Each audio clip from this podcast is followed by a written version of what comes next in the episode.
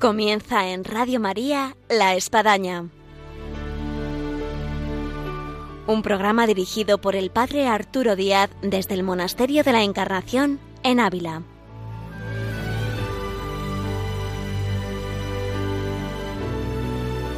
Hola, buenos días, bienvenidos a La Espadaña. Les habla el Padre Arturo Díaz. Este tiempo de verano, como ya hemos dicho en alguna otra espadaña, es un tiempo muy propicio para las vocaciones, porque en la iglesia se realizan muchas actividades vocacionales, campamentos, cursillos, convivencias, peregrinaciones, y fruto de, toda esta actividad de la iglesia son las vocaciones que han surgido a lo largo de, todas estas experiencias vocacionales y de este tiempo de verano. Y hoy en la espadaña queremos traerle aquí a nuestros micrófonos a un recién ordenado sacerdote de la diócesis de Valencia, que nos va a poder narrar su propio testimonio, sus vivencias, experiencias vocacionales que siempre nos contagian. Así que pues es una alegría en Radio María poder escuchar hoy la voz de un nuevo sacerdote. Y como siempre tendremos nuestra sección de vida y obra de Santa Teresa. Bienvenidos a la espadaña y ahora comenzamos.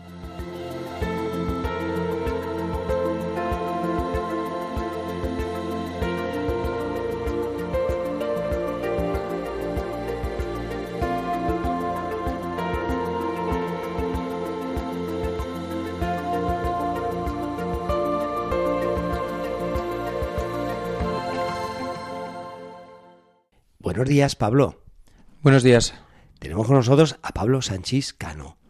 Yo lo había pronunciado mal antes, Pablo, eh, recordando al famoso jugador, bueno, varios jugadores del Real Madrid de origen también valenciano, Sánchez. Y tú me has dicho, no, esto es Sánchez. Sí, sí, es una equivocación normal. Muchas veces en los títulos, en los documentos oficiales, le meten la tilde a la I, pero es Sánchez. Pablo Sánchez Cano. Perfecto. Ordenado sacerdote el día de San Pedro y San Pablo, el 29 de junio. el día de mi santo. Además, claro, por supuesto, tu santo, tu ordenación sacerdotal, así que eh, saldrá más económico invitarte o, hacer algo, ¿no? Porque unes las dos cosas. ¿La, fecha la elegiste tú? No, no, no. Eh, la fecha es tradicional que en torno a San Pedro y San Pablo en Valencia sean las ordenaciones sacerdotales. Este año tuvimos eh, la coincidencia o la providencia de que fuera exactamente el mismo día de San Pedro y, San Pablo. ¿Cuántos ordenasteis? Fuimos eh, diez diáconos. Ah, bueno, bueno, fenomenal. Y, os ordenó, me imagino, que don Antonio Cañizares. Por supuesto, nuestro arzobispo fue el que presidió la celebración y el que nos confirió el orden del presbiterado. Ya, ya, ya, ya. Y hablando de ese día, que es inolvidable, que no solamente queda en alguna buena foto, sino sobre todo en el alma, eh, ¿qué, supuso para ti ese momento en el que uno sube hacia el presbiterio para ser ordenado sacerdote? Pues la verdad es que es un cúmulo de emociones que no es lo más importante tampoco las emociones, ¿no? Porque eh, es difícil describir el gran don que uno recibe, ¿no? Con el sacerdocio. Eh, por una parte era una promesa cumplida, ¿no? De parte del Señor después de un camino largo, ¿no? y después, desde el momento que sales de la sacristía y fui recorriendo ¿no? toda la nave lateral para luego entrar por la nave central hasta el presbiterio. Eh, pues igual habrían unas, no sé si dos mil o tres mil personas en la catedral y fui viendo ¿no? las caras de, de, tanta gente que ha formado parte de mi vida y cómo de entre todas ellas al final también a mi familia, a mis sobrinos, hermanos, cuñadas y en último momento a mis padres, ¿no? Con lágrimas en los ojos, yo, ellos, eh, subir al presbiterio y besar el altar y saber que es la última vez que besas el altar como diácono también, después de, todo, de estos nueve meses que estuve como diácono. Y, es un regalo, ¿no? El vivir toda la, la liturgia de la ordenación, eh, el momento de la promesa de obediencia, diciendo, yo ya he entregado eh, mi libertad, ¿no? Entre comillas, hago una entrega voluntaria de mi libertad a la Iglesia para que ella me envíe donde considere. Después la, el rito de la ordenación con las letanías, el momento de estar postrado en el suelo pidiendo ayuda, ¿no? A todos los santos diciendo venid, venid porque esto me queda grande, ¿eh? me queda grande. Pero por eso necesito la ayuda de todo el cielo. ¿eh? Después también el, el, momento de la imposición de manos, ¿no? En silencio. Eh, cuando dices, después de la imposición de manos y la oración consecratoria, ya soy sacerdote. Eh, la unción de las manos antes la, la vestición de, de, dos sacerdotes, pues de mi director espiritual y el sacerdote que me acompañó hasta el seminario, muy unido también a, a esta casa de, de, Santa Teresa. Por aquí, ¿quiénes fueron los dos? Eh, don Ramón Martín y sí. don Joaquín Mestre. Muy bien, muy bien. Y es, un momento de, de repente, miras a izquierda, a derecha, ves a tus hermanos diáconos eh, revestidos como sacerdotes con la casulla eh, y piensas, ¿qué ha pasado? Y luego la unción de las manos, ¿no? Miras tus manos, eh, manos consagradas, sacerdotales, para perdonar, para absolver los pecados, para bendecir, para consagrar. Y es, es como...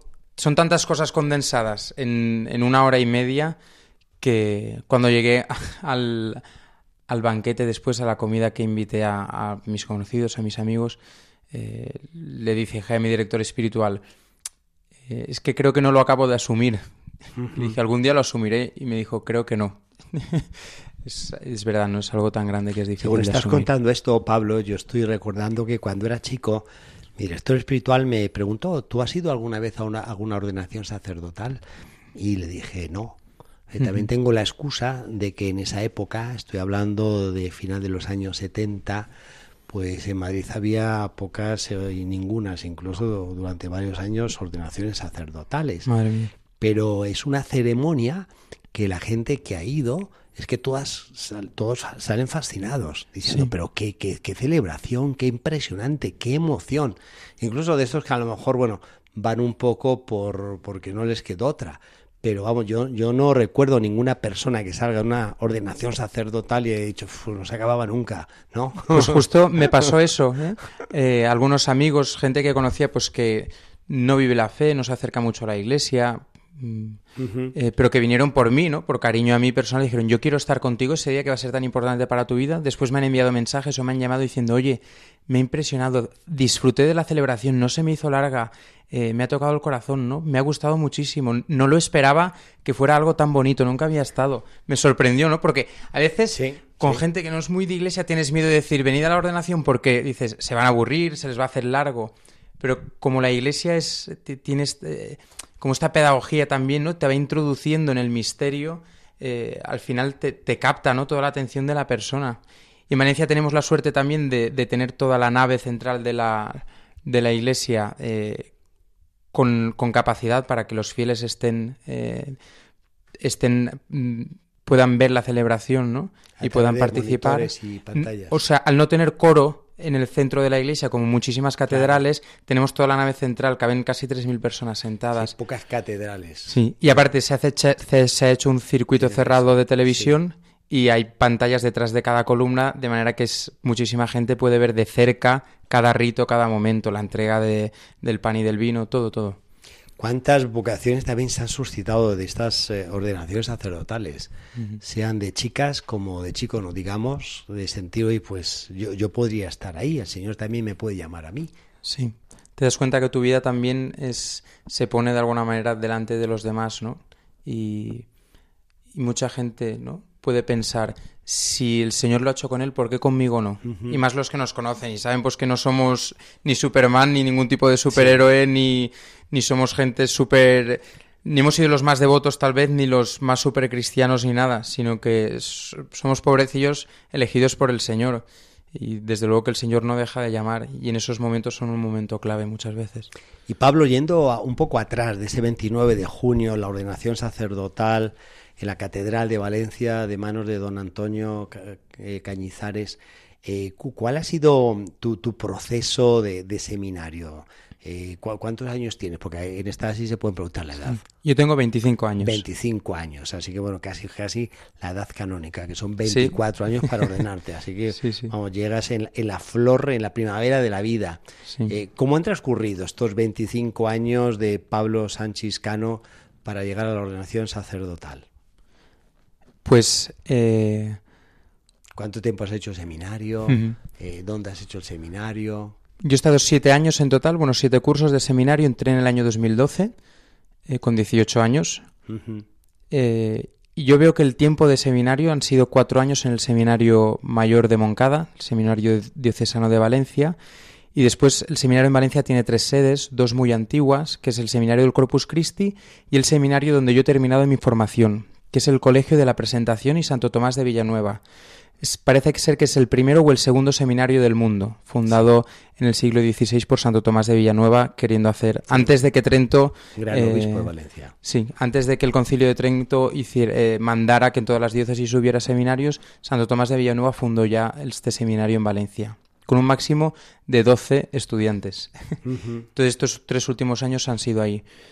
Yo veo que ha sido fundamental el, el vivir eh, en sinceridad de cara al Señor, eh, reconociendo también mi pequeñez, ¿no? Descubriendo la, oración, la intimidad también, pues, delante del sagrario. Después la importancia de, dejarme ayudar, de, de abrir mi corazón a mis formadores, director espiritual, ¿no? Decir, mira, yo veo estos inconvenientes, estos impedimentos, estas dificultades, estas luchas, eh, ¿qué tengo que hacer? siete años se te han pasado rápido o, o han costado? Porque a veces, si estamos ahora con todos los que van entrando a la universidad, oh, seis años para ser ingeniero, eh, seis, siete, ocho años para ser médico, eh, bueno, y para ser sacerdote, yo recuerdo que eh, eh, en esta red de pensamientos, recuerdo que nos decía el profesor de religión en el colegio que para ser sacerdote se requería 6, 7 años. Y a mí en esa edad de 14 se me hizo un mundo, dijo, tanto tiempo. y luego, ¿qué no iba a decir? Tuve que hacer 11. Pues mira. ¿A ti cómo, te pasaron el los años en este tiempo del seminario? Pues mirándolo ahora hacia atrás me doy cuenta, digo, ha sido corto, ya está. Eh, es verdad que ha habido momentos que se me ha hecho un poco largo, ¿no? Sobre todo los momentos de sufrimiento, de estudio fuerte, etcétera, diciendo, bueno, a ver si se acaba. Eh, pero recuerdo lo que dije el primer día de, seminario, eh, vino en la televisión autonómica de, Valencia. y como era el más pequeño del seminario me entrevistaron y salí brevemente y me preguntaron justo esto, oye, siete años no van a ser muchos y me acuerdo que contesté, vi el vídeo hace poquito y contesté eh, que al final contesté una gran verdad, ¿no? Que es que no, no vas a vivir siete años, vives el hoy.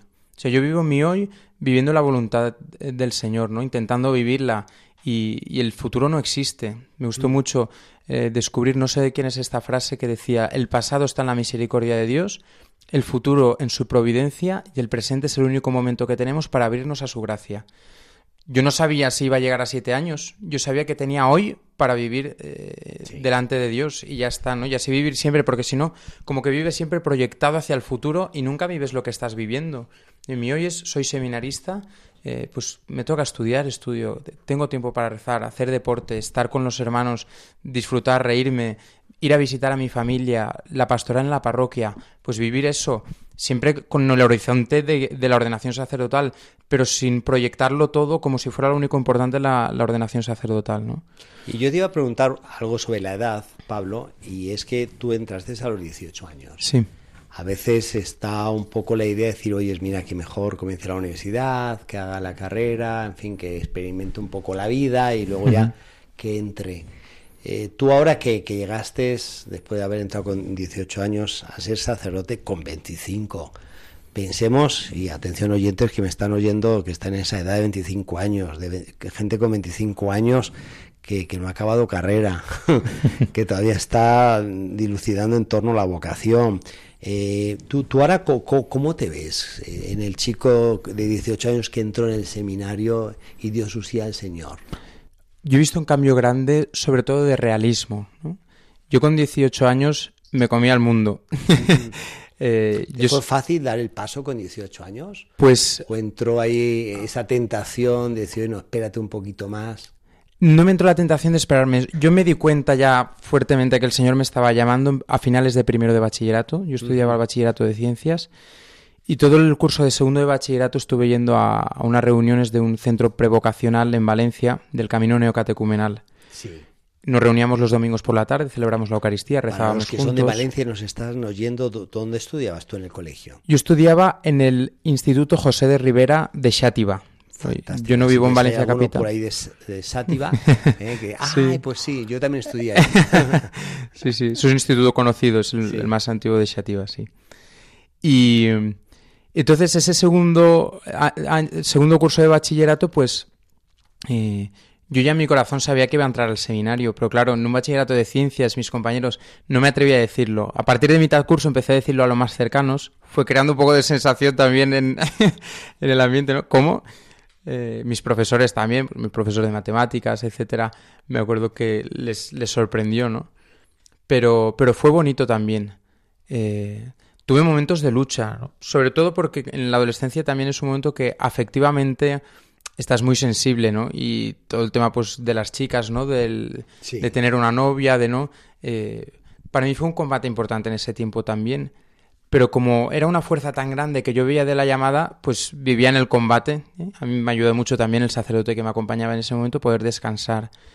Yo recuerdo que muchas veces los viernes este sacerdote me recogía en el instituto cuando salía yo a las tres y nos íbamos a... En Valencia hay un monasterio de los Hermanitos del Cordero, en la montaña, eh, en Navalón. Y me acuerdo que nos íbamos allí por la tarde a rezar, comíamos con, con estos religiosos y luego eh, celebramos la Eucaristía y ya de, cara al final de la tarde volvíamos a Játiva y, yo ya pues hacía las cosas o quedaba con los amigos, estudiaba, pero aquellos pequeños oasis en medio de, la lucha ¿no? Eh, me ayudaron muchísimo. Vamos a escuchar una música, Pablo, y que nos habla de la vocación y vamos a continuar este itinerario que está siendo fascinante de tu ordenación, de tu tiempo de seminario y vamos a tocar un poquito la puerta de la vocación, o sea, mm. cómo comenzó en tu vida a sentir la llamada que, Dios te decía, ven y sígueme. Escuchamos la música y regresamos.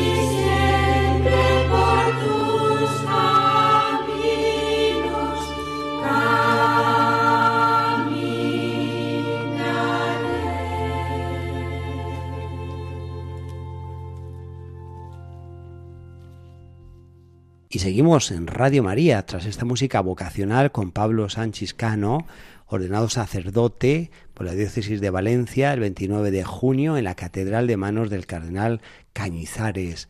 Y estamos, Pablo, haciendo contigo este recorrido vocacional. Habíamos comenzado tu ordenación, tu tiempo de seminario y estamos pues tocando tu, tu sátiva, tu instituto, tu ambiente juvenil. Eh, ¿Cuándo tú sentiste vocación por primera vez? Que uno dice, parece que eso me está llamando. Pues sería difícil, ¿no? Yo desde pequeñito he sido monaguillo en mi parroquia, mis padres eh, cuando se casaron... ¿Cuál era tu parroquia? La parroquia de Nuestra Señora del Carmen. Bueno, pues mandamos saludos si algún feligrés de esa parroquia nos está escuchando. Seguramente sí, seguramente sí. Y he sido monaguillo, eh, después yo estaba en mi comunidad neocatecumenal, cantaba también en la parroquia, he tocado la guitarra desde pequeño, en el grupo de, de niños y de jóvenes fui monitor, fui responsable y siempre no muy cerca del Señor.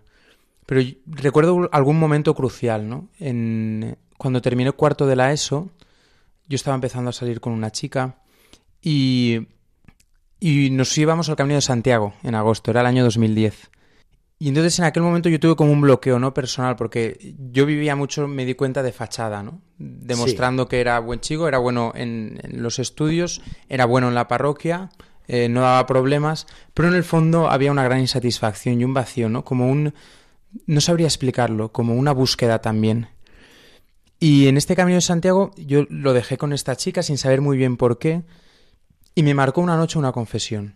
El sacerdote que nos acompañaba se quedó confesando y yo me esperé el último.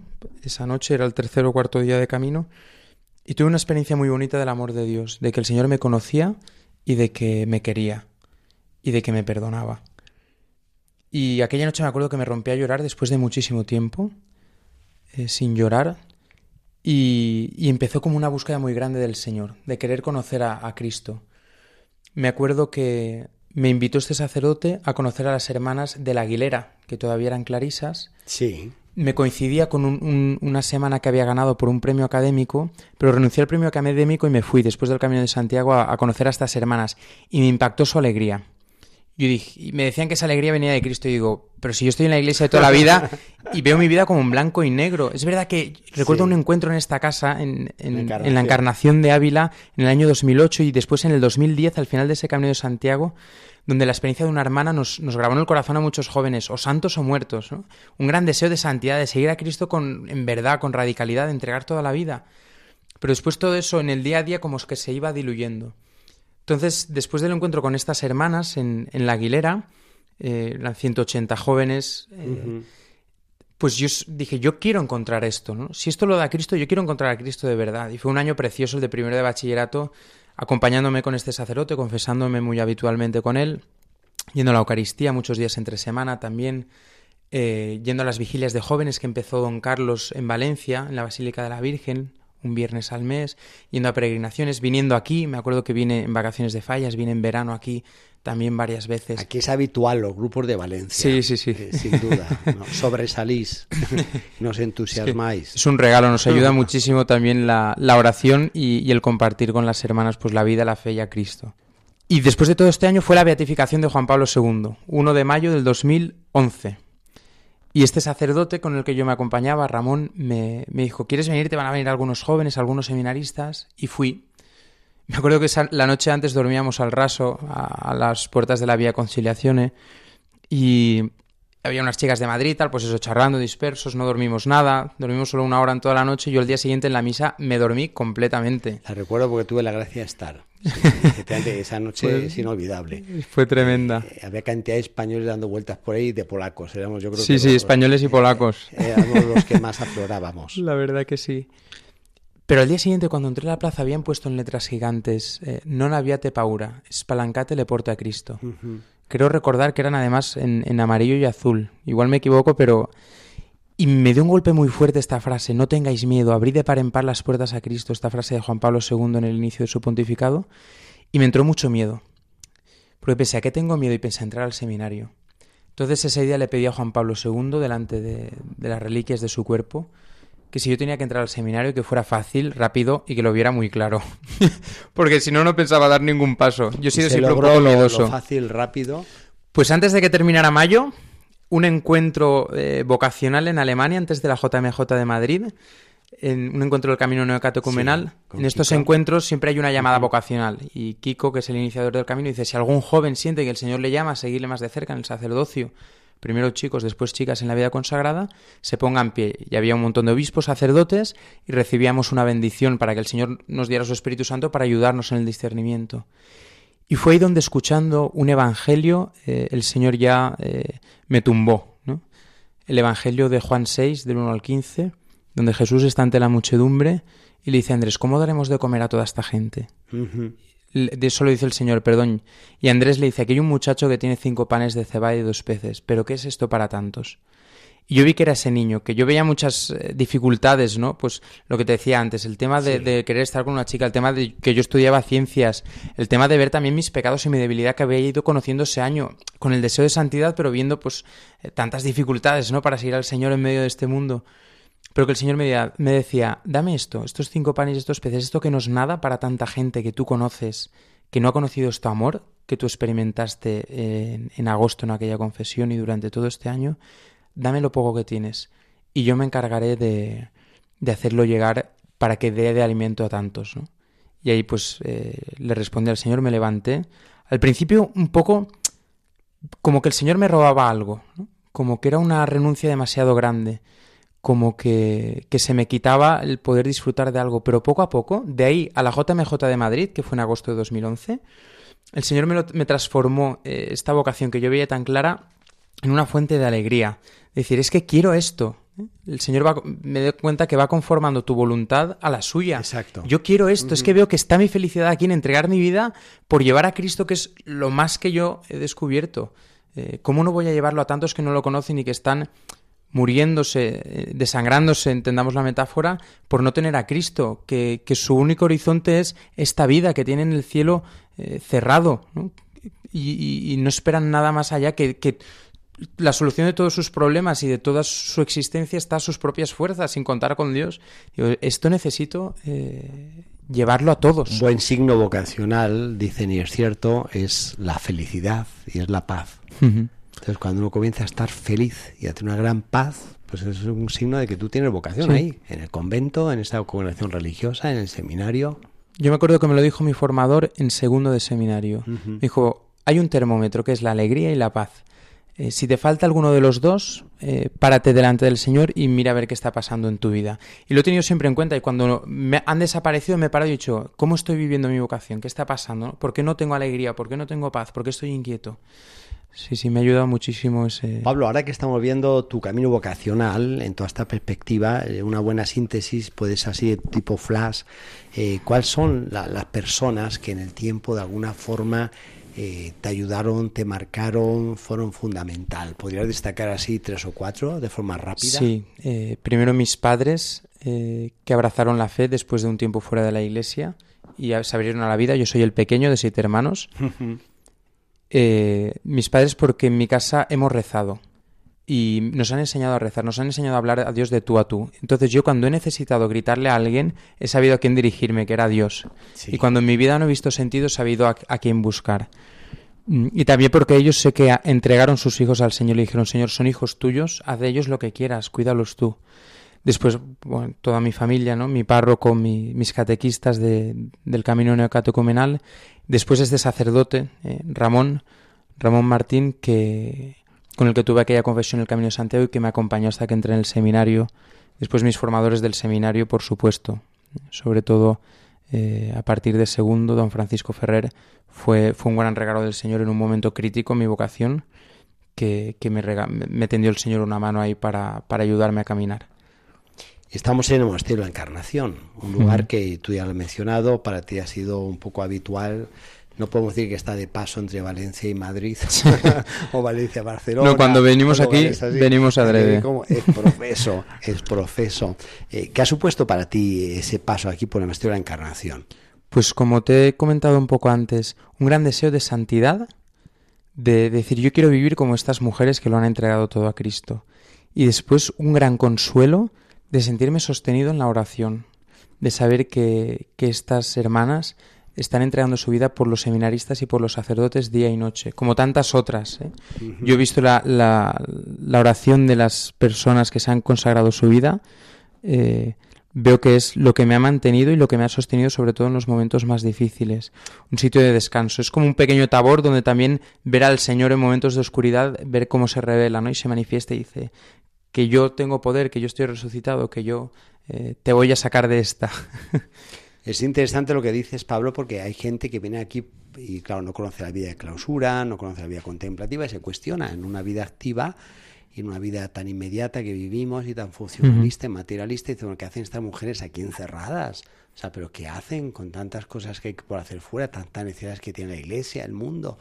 Y bueno, pues aquí tenemos qué es lo que hacen. Sí, sí, sí. bueno, sí. entre otras cosas, sacerdotes, ¿no? Vocaciones. Nosotros muchas veces cuando nos despedimos les decimos a las hermanas, eh, por favor, no se vayan, quédense aquí que si no son nosotros no aguantamos fuera, ¿eh? Sí, sí. Es... Esto es como los brazos de Moisés en la Sí, pelea, que están ahí alzados orando y hacen posible que abajo se, se gane la batalla. Y al mismo tiempo Moisés necesita que se los aguanten con dos piedras para no También, decaer. ¿eh? también, Estamos todos conectados. También. también. Eh, Es, a mí me impresiona la cadena de síes, ¿no? Ujú. Eh, cómo el sí a Dios de una persona afecta tanto a la vida de los demás y cómo un no también afecta ¿eh? para la gracia y para la desgracia o para el pecado. Pablo Sanchís Cano, ordenado sacerdote, así recién estrenado con 25 años, este 29 de junio pasado en Valencia. Ya para terminar, un mensaje claro, vocacional, para jóvenes que nos estén escuchando. Pues lo que nos decía el Papa Benedicto XVI, el Papa Juan Pablo II, que no tengamos miedo a decir sí a Dios.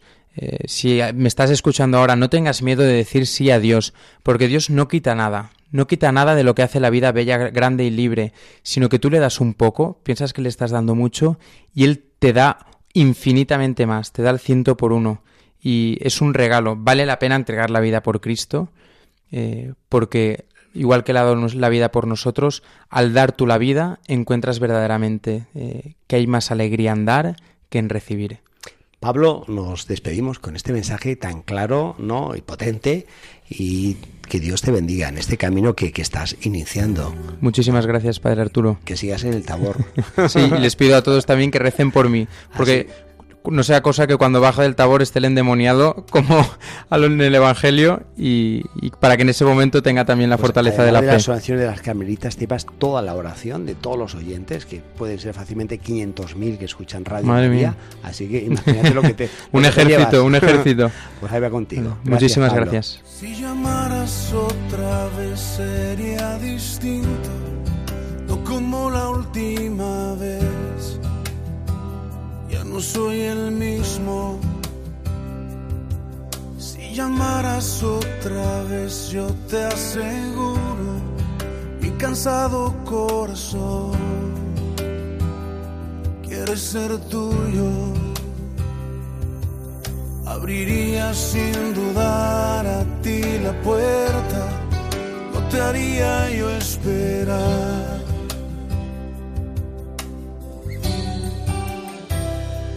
Tengo fuerzas, vuelve a llamar que listo estoy, vuelve a tocar mi corazón, ese jardín de intimidad que se marchita si no estás. Vuelve a llamar que atento estoy. Quiero escuchar tu dulce voz. Ser un secreto entre los dos. La intimidad entre tú y yo.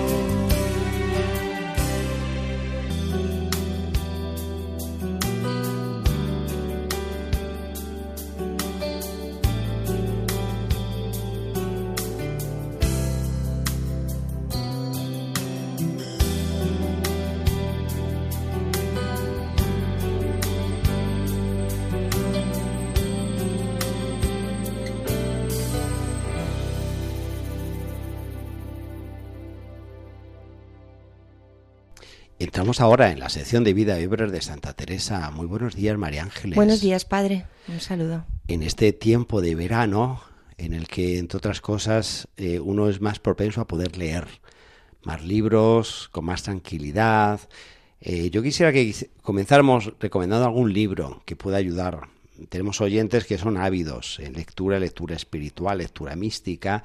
Eh, ¿Qué libro podríamos recomendarles para este periodo de vacaciones? Bueno, yo les voy a recomendar un libro que es el que yo siempre llevo cerca, la verdad, en el bolso. De los que van ahí en el bolso, en la mochila. Sí, sí, de los que muchas veces cuando tengo un ratito, a lo mejor pues esperando en un sitio o tranquilamente me siento en un parque o en casa, en fin, o en una capilla, ¿no? Entonces es un eh, libro que no, no, no ocupa mucho no ocupa mucho, y, está lleno de, de, toda, de un montón de enseñanzas de Santa Teresa. Se llama Orar con Santa Teresa de Jesús y está escrito por el padre Francisco Javier Sancho Fermín. muy buen autor, ¿eh? director de la Universidad de la Mística aquí en Ávila, el padre Sancho Fermín y, el título Orar con Santa Teresa. Sí, además está lleno de cosas prácticas. Cómo iniciarse en el camino de la oración, cómo orar. Em, y luego también cuando queremos hacer oración de recogimiento, cuando queremos eh, orar por alguien, por alguna de las intenciones que tenemos. Mm, es decir, y todo está lleno de textos de la Santa. O sea, él se basa, el padre Javier se basa en textos de la Santa, nos los ha elegido y nos hace un pequeño comentario para poder entrar el camino del conocimiento de sí, de la oración teresiana. Es decir, es, está muy bien para, para llevarlo y está lleno de... ¿Qué editorial, María Ángeles? de la editorial de Brouwer. Muy bien, muy bien. Pues aquí dejamos este libro. un libro pequeñito que recomendamos a todos. De verano y un libro que puede ayudar mucho para poder rezar más y mejor también. Sí, estupendo, un libro fenomenal. Y seguimos en el recorrido de nuestra Santa Teresa, que sigue andariega. Y este tiempo de, también de verano de vacaciones nos invita a caminar, a andar, a pasear, a hacer peregrinaciones y tenemos una Santa Teresa que, que, va a camino de Toledo y pasa por Malagón. Sí, está camino, vimos que en Malagón, bueno, pues había tenido esa, esa experiencia mística tan bonita que contamos en el último programa eh, y que nos cuenta la cuenta de conciencia la número 6. Y bueno, pues cómo ella va eh, camino de Toledo, cómo va a encontrarse esta fundación y todo lo que los problemas que, que, va a tener, ¿no? Bueno, problemas pues como la vida, que todo va teniendo problemas. Por una parte, problemas del edificio, que como vamos a ver, pues se van a intentar encontrar otro con unas mejores condiciones para poder eh, vivir y por otra parte también se va encontrando con que haya pues más señoras eh, jóvenes que quieren entrar dentro de su fundación, eh, pues del círculo de de las amigas que la santa ha ido conociendo, tanto en el palacio de Doña Luisa, como también en las personas que tenía a su alrededor. Como hemos visto también en programas, es muy bonito esto, como la santa tenía también tan buena relación con, con la gente de servicio alrededor de estas grandes señoras y que muchas de estas eh, mujeres que trabajaban, jóvenes que trabajaban con ellas, pues que también abrazaron la vida religiosa descalza. Esto es increíble, cómo Santa Teresa aprovechó estos círculos de, de, ese entorno de señoras en sus palacios, en sus casas señoriales, para sacar de ahí una, una buena cantera de, de, vocaciones y de seguidoras. Y de seguidoras de verdad que lo dejaban todo. Por ejemplo, como en este mismo momento, cuando entró una señora que era del círculo de, de, Doña Luisa, que se llamaba Doña Ana de la Palma, em, que se quedó viuda eh, con 21 años, pero cuando entró, en este momento que estamos hablando, pues tenía 40 años. Sí, para la edad. y era muy delicada de la salud. Sí, avanzada. Y más si no tenía salud, no sé, a mí me impresiona el que la santa mm, acoja a todo el mundo. Es decir, porque lógicamente estas personas... Lo que pasa es que la santa tenía buen ojo. Estos ojos, vamos a decir así, desde el punto de vista médico clínico, en el que rápidamente detecta y en este caso decir, bueno, pues esta sí tiene vocación, esta sí puede perseverar, esta sí puede asumir la espiritualidad, el carisma que estoy infundiendo. Sí, la confianza en estas personas, porque una señora ya de 40 años, que en aquella época es como de muchos más años ahora, entrar de repente, pasar de un palacio a una vida de carmelita descalza, eh, pues nos podemos imaginar el salto que es tan tremendo, el poder entrar en la comunidad, adaptarse al ritmo de la misma y todo, la, vida, los rigores, en fin, todo lo que es la, lo que la santa mm, lleva en sus comunidades. Pero bueno, esta señora entró, eh, nos, nos dicen que tenía harta poca salud, mas como yo vi alma tan buena y determinada, parecióme buen principio para la fundación. Con lo cual... Aquí se denota el buen ojo que tenía la Santa Madre Teresa a la hora de, ver la, la vocación en las almas. Sí. En este momento que la santa está en Toledo, pues se puso a escribir. Parece que siempre que está por Toledo, la santa tenía ganas de escribir. Era un buen lugar. Se puso a escribir el segundo manuscrito de eh, Camino de Perfección y bueno, porque ella veía que sus conventos crecían y que ella tenía que instruir y ayudar a sus hijos e hijas. Y además que tenían que ir, eh, tenía que escribirlo, luego tenía unas monjas que eran escritoras amaunienses que eran las que iban poco a poco copiando los escritos de la santa, porque claro, tenía que irlos mandando a cada uno de los conventos que, que iba fundando, porque al final este libro Camino de Perfección, pues es un libro para, para educarlas, para instruirlas, ¿no? y em, lo volvió a escribir em, por segunda vez. Ya sabemos que había escrito una primera edición que había sido censurada o lo había visto el padre García de Toledo, que este incluso había arrancado algunas páginas. Vemos en el manuscrito que están tachadas muchas cosas. Sí. Bueno, en este segundo manuscrito, pues el censor fue en Gutiérrez Ortiz, que era el decano de, de teología eh, de la universidad. Bueno, simplemente eh, con esto, eh, ¿qué, es lo que venimos a ver? Eh, padre, bueno, pues que la santa, a pesar de todos los líos que tenía de todas partes, ella seguía escribiendo. Esto impresiona, María Ángeles, cómo esta mujer tiene esta capacidad de poder, en medio de todo el jaleo que tenía, concentrarse para poder escribir y máxime también la situación y circunstancia que se escribía, que es un tintero, es una vela en la noche, eh, es una pluma de, ave, en fin. Sí, porque, bueno, sabemos, lo hemos comentado alguna vez, pero ya lo podemos también volver a decir.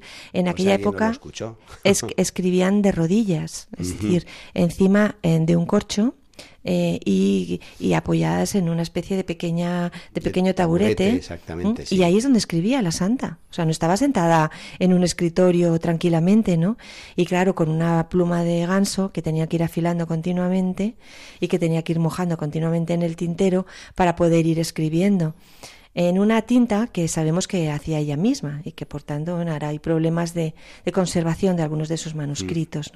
Y como ella andaba, como estamos diciendo y la estamos viendo de un lado para otro, pues lógicamente era por la noche. O sea, es un trabajo después de llegar agotada, de no solamente de, de los viajes, sino también de las preocupaciones de unas fundaciones, de entrar, de porque claro, son fundaciones que como hablábamos antes, están llenándose de nuevas personas y entonces al final todo eso para ella, lógicamente, pues tenía un montón de tensiones, de preocupaciones y a la vez eh, dentro de su alma había una paz tan grande que lógicamente es la presencia del Señor en donde podía escribir estos libros tan perfectos, ¿no?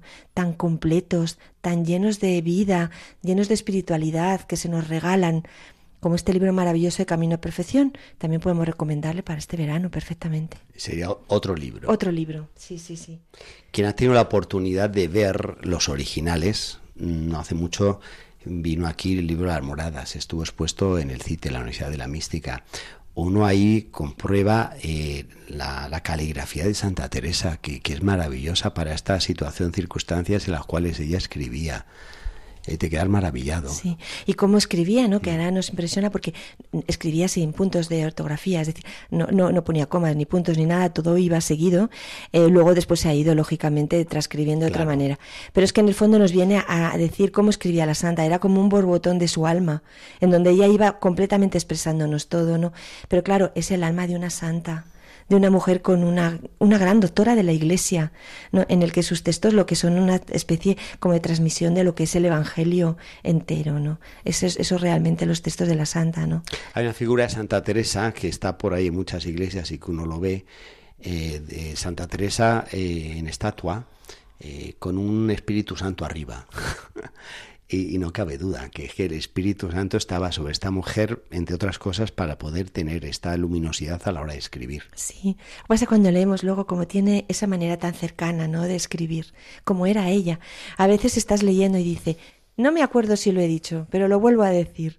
Eh, o sea, tiene gestos y tiene frases así muy coloquiales que en el fondo cuando empiezas a leer quizás es lo que nos cautiva a todos cuando empezamos a leer a la santa, que parece que te lo está contando a ti. Hmm. Entonces, claro, hay una cercanía con el escritor-lector íntima y eso hace que la sigas leyendo, ¿no? Sí. La sigas leyendo. Y también llama la atención cómo pues hubo tiempos en que paró de, escribir el libro que estaba escribiendo, Las moradas, que ha venido a perfección, luego retomó. Y, uno puede percibir la, la dificultad como para decir, bueno, ¿qué escribía anteriormente? Eh, hoy en día con los ordenadores no sé, es súper fácil, uno va hacia atrás, va viendo, ¿no? Pero yo me imagino en una noche decir, bueno, voy a continuar, bueno, ¿y qué había estado escribiendo anteriormente? Y muchas veces, como estamos hablando ahora, ¿no? La segunda, el segundo manuscrito de Camino de Perfección, o sea, casi de memoria, otra vez vuelvo a contar es decir, es como cuando, mm. cuando haces un examen, ¿no? Y cuando ya lo has terminado, lo has entregado, luego te vuelven a decir al tiempo, ¿vuelve usted a escribir? y ella se acuerda, ¿no? De todo otra vez. Eh, perfectamente lo que tenía que mm. contar y perfectamente cómo, ¿no? Bueno, son cosas que nos impresionan de nuestra santa. Sí, y que hacen denotar esa presencia de Dios y esa acción del Espíritu Santo en ella. Sí, sí. Bueno, Teresa en este momento que estaba en Toledo, pues estaba, como vemos, eh, en un mare magnum de, cosas y también de muchísimas peticiones que había a su alrededor. Ya lo hemos visto todo lo que ha pasado en la corte con los príncipes de Éboli, pero también desde, desde Ávila le llamaba el obispo. Em, le decía, pero Madre Teresa, porque en este momento ella era la priora de San José, y le venía a decir, pero bueno, Madre, ¿quiere usted venir por aquí? Pero eh, tiene que atender este convento, ¿no? El, el, obispo de Ávila la estaba llamando. Por otra parte, desde de la el rector de la compañía de, Jesús, De, Salamanca, pues le, estaba invitando a fundar allí a Martín Gutiérrez. Eh, es decir, ya estaban competiciones, como vemos, ya no solo de personas particulares o amigos, sino ya de instituciones importantes, ¿no? Que ya querían que hubiera fundaciones de descalzos, descalzas en sus lugares. Y bueno, de Toledo le llega eh, esta nueva petición eh, nuevamente con, con, la historia del, del señor Alonso Álvarez, ¿no? Aquel que, el de la primera, eh, mm, que quiso, ¿no? Sufragar y pagar la fundación y que no había habido un, un acuerdo con su cuñado y que había habido todo aquel lío pues nuevamente volvió otra vez a decir que, mm, que quería ¿no? volver a aportar estos fondos para que se construyera ese convento, que donde estaba la, la comunidad porque no estaba bien, y la santa pues lo volvió otra vez a considerar. Eh, nuevamente, eh, este señor no cambió en nada sus condiciones, y seguía siendo muy exigente, quería enterrarse allí como un hombre rico y pues, por lo tanto la santa sabía que volvía otra vez a enfrentarse con toda la ciudad, que no permitía que este señor que no era eh, noble, pues que fuera tratado como de clase noble. Pero al fin, bueno, pues la santa empezó a ver cómo, cómo, podía, cómo podía un poco mm, solucionar la, la situación, ¿no? Porque decía, bueno, en esta casa en la que estamos, las casas de Doña Cecilia, pues, pues realmente no era un sitio como muy apropiado. Era un sitio pequeño, tenía un montón de problemas y la comunidad no estaba eh, realmente bien. Y este señor, bueno, pues seguía, aunque era muy quisquilloso, este Diego Ortiz, seguía con esta, con esta intención de aportar el dinero que había dejado el fundador. Lo cierto es que al final se construyó una nueva casa, eh, aportada por, por todo este dinero que este albacea tenía y se fueron ya para esta casa el día 27 de mayo, ¿no? Parece ser, bueno, pues que la casa eh, quedó muy bonita y que a la santa pues le, le, gustó le gustó mucho no y que nos cuenta pues incluso una hermana María del Nacimiento nos cuenta en el proceso de, de Madrid que oyó a la eh, que a la madre le decía a una, a una niña, bendito sea Dios, qué lindo está esto. Es decir, que ella estaba como muy, muy contenta de cómo estaba quedando eh, todo esto. Que Santa Teresa siempre tenía una visión positiva de las casas a la hora de fundar, mientras había otros en su alrededor que veían los inconvenientes de lo que suponía la casa, estructura, eh, cimentación, paredes, ventanas Santa Teresa rápidamente se hacía así el plano de lo que iba a ser eso como convento y le parecía fenomenal. Sí. Yo aquí me he fijado, padre, en esta relación con esta niña, ¿no? Eh, porque, porque también hay otro texto que nos dice de la santa que se emocionó de lo que dijo esta niña, o sea, de, que a la niña le gustara tanto, ¿no? Y, y dice, decía la santa, ahora doy por bien empleado cuanto he trabajado en esta casa, por sola esta alabanza que a Dios dio esta niña No sé, a mí me ha parecido un gesto muy, muy tierno de la santa, ¿no?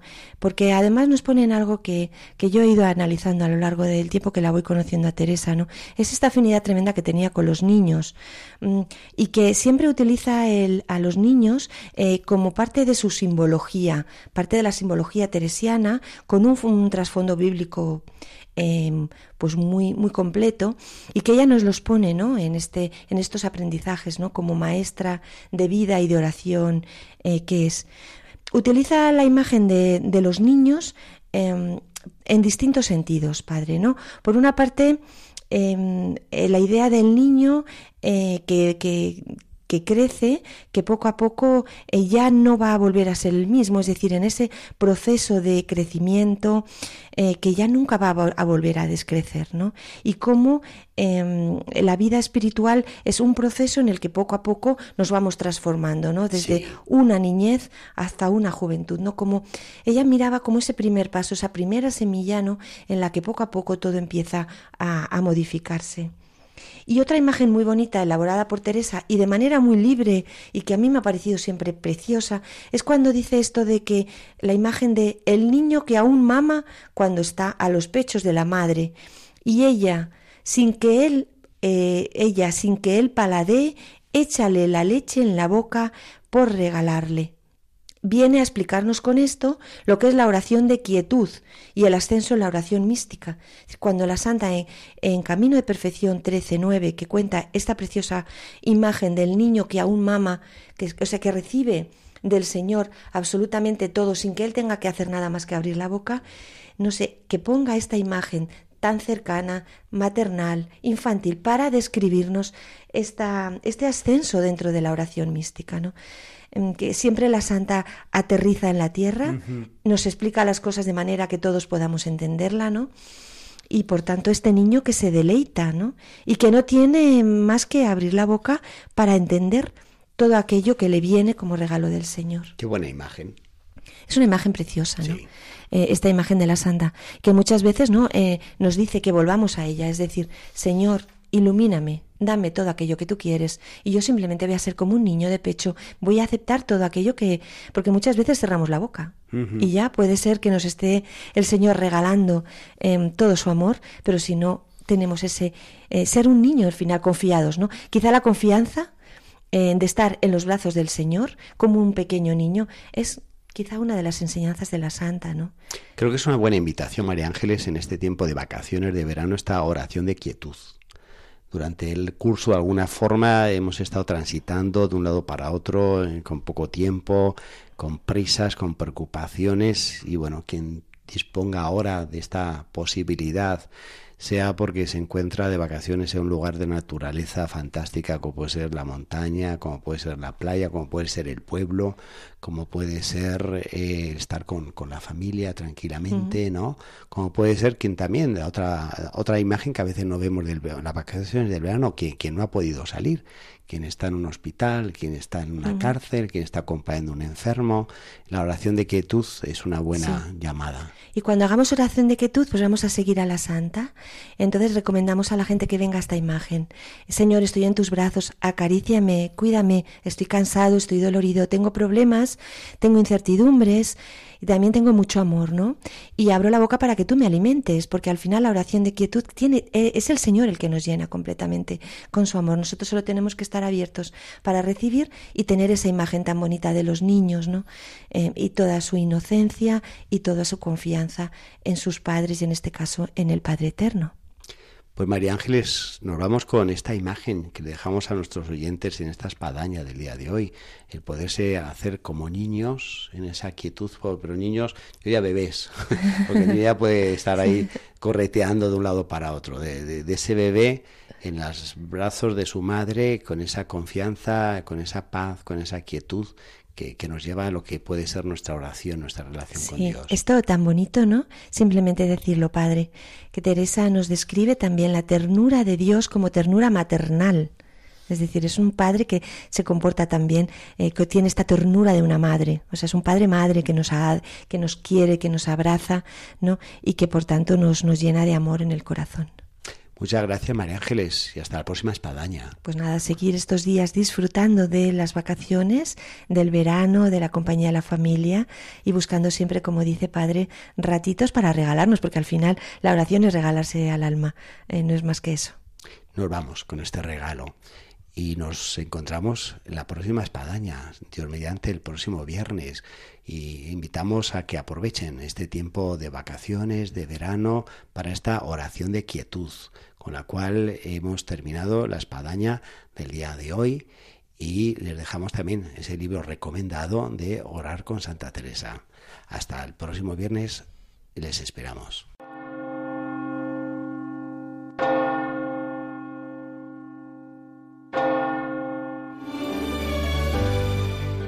Han escuchado en Radio María La Espadaña, un programa que dirige el Padre Arturo Díaz desde el Monasterio de la Encarnación en Ávila.